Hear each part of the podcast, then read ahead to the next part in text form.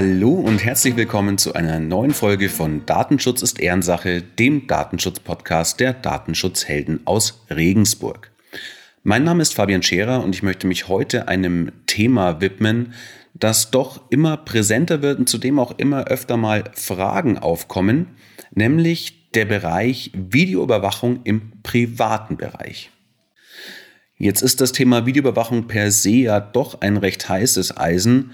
Deswegen hat die DSK, also die Datenschutzkonferenz, auch im Juli 2020 nochmal eine Orientierungshilfe, und zwar die Orientierungshilfe zur Videoüberwachung durch nicht öffentliche Stellen herausgegeben. Das ist ein PDF-Dokument, das äh, schlappe 42 Seiten hat und in dem das Thema Videoüberwachung nochmal von allen Seiten beleuchtet wird. Und ganz spannend ist, die erste Frage, was denn eigentlich Videoüberwachung ist. Und da schreibt die DSK, eine Videoüberwachung liegt dann vor, wenn mit Hilfe optisch-elektronischer Einrichtungen personenbezogene Daten verarbeitet werden.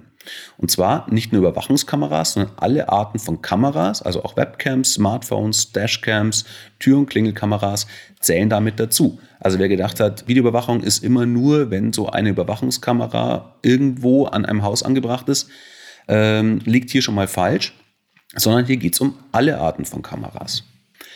Des Weiteren geht dieses Dokument dann natürlich auf die Pflichten ein, die mit einer Videoüberwachung und der DSGVO einhergehen.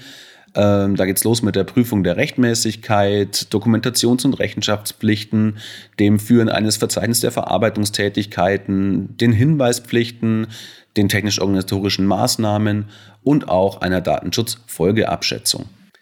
Aber keine Angst, jetzt geht es in dieser Folge ja um die private Videoüberwachung. Und da gibt es in diesem Dokument gleich ziemlich am Anfang den Hinweis auf die sogenannte Haushaltsausnahme. Ähm, Haushaltsausnahme kennen wir im Prinzip aus der DSGVO, Artikel 2 Absatz 2c, sagt im Prinzip, wenn du für dich privat überwachst, und privat heißt nur dein eigenes Grundstück, ist das keine Videoüberwachung im Sinne der DSGVO. Aber keine Angst, die Folge ist noch nicht vorbei, weil so einfach ist es dann doch nicht. Also nur weil es diese Ausnahme gibt, heißt das nicht, dass es nicht auch andere Dinge gibt, auf die man achten muss. Wir haben zum Beispiel ja immer noch unser Grundgesetz, also wir haben das Grundrecht der freien Persönlichkeitsentfaltung, wir haben das Recht auf informationelle Selbstbestimmung und wir haben natürlich auch das Recht am eigenen Bild. Und falsch gemacht kann man auch sehr schnell wieder hier in den Geltungsbereich der DSGVO reinrutschen. Hier geht es jetzt auch nicht um irgendwelche konstruierte ähm, Fälle, sondern es hat auch schon diverse Strafen der europäischen Behörden eben an Privatpersonen gegeben. Zwischen 2200 und 10.000 Euro sind die ausgefallen, weil eben hier im privaten Bereich Videoüberwachung falsch gehandhabt wurde. Aber jetzt mal konkret, worum geht's? Also, Wichtigster Punkt, ganz oben Nummer eins. Du darfst wirklich nur dein eigenes Grundstück überwachen. Da darf kein Nachbargrundstück mit dabei sein, auch keine Ecke des Nachbargrundstücks, kein Bürgersteig oder eine öffentliche Straße. Es darf auch kein gemeinsam genutzter Weg oder eine gemeinsam genutzte Einfahrt mit drauf sein. Also wirklich nur der Bereich, der ausschließlich dir gehört. Dann musst du natürlich dafür sorgen, dass niemand Zugriff auf deine Kamera bekommen kann. Also meistens sind ja äh, diese Kameras dann irgendwelche Kameras, die im Smart Home System hängen, im, mit dem WLAN verbunden sind. Da geht es um das Thema Passwortsicherheit natürlich. Also nicht das Originalpasswort der Kamera drin lassen, das vielleicht sogar noch hinten auf der Kamera draufsteht. Ähm, überleg dir, wem du deinen WLAN-Schlüssel gibst und ob der dann Zugang auf die Kamera haben kann. Mach Sicherheitsupdates der Kameras und so weiter.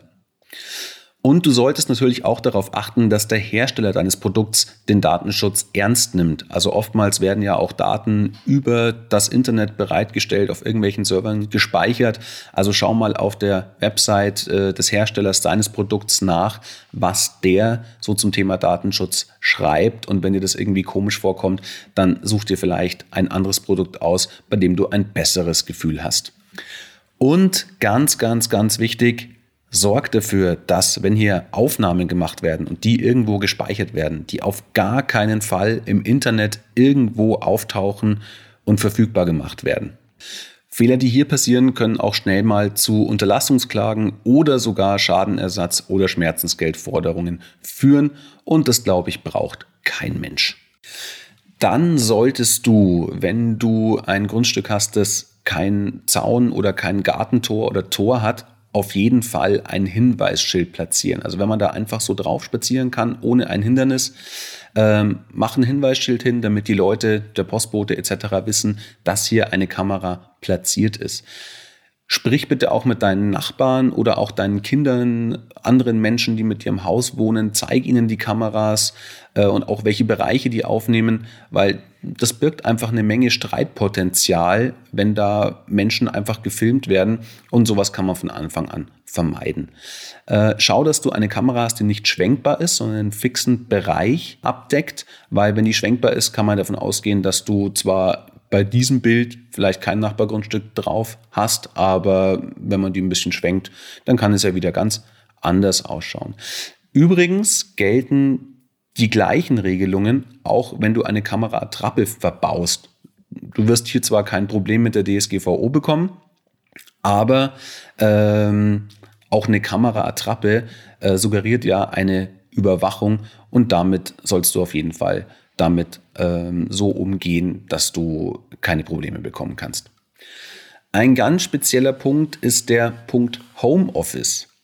Wenn du nämlich für deinen Arbeitgeber plötzlich im Homeoffice arbeitest, was ja momentan mit Corona mal schnell gang und gäbe ist, ist dein Grundstück damit kein privates Grundstück mehr. Und damit fällst du komplett in den Bereich der DSGVO und musst dich auch um alle Pflichten kümmern, die dir hier die DSGVO vorschreibt. Also wenn das der Fall ist, auf jeden Fall sich überlegen, muss ich das denn wirklich weitermachen? Und wenn ja, welche Konsequenzen hat es dann für mich?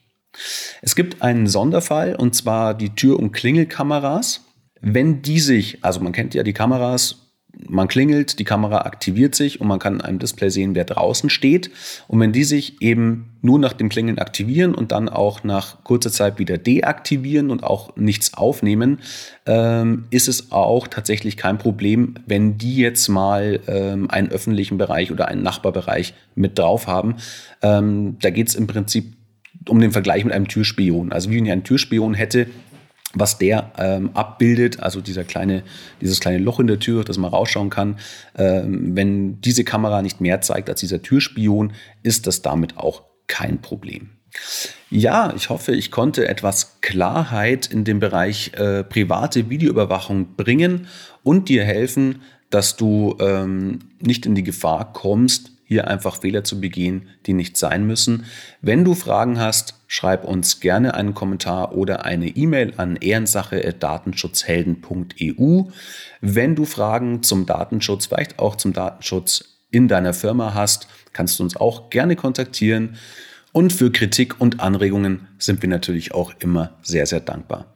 Ich wünsche dir eine schöne Woche. Bis zum nächsten Mal, wenn es wieder heißt, Datenschutz ist Ehrensache.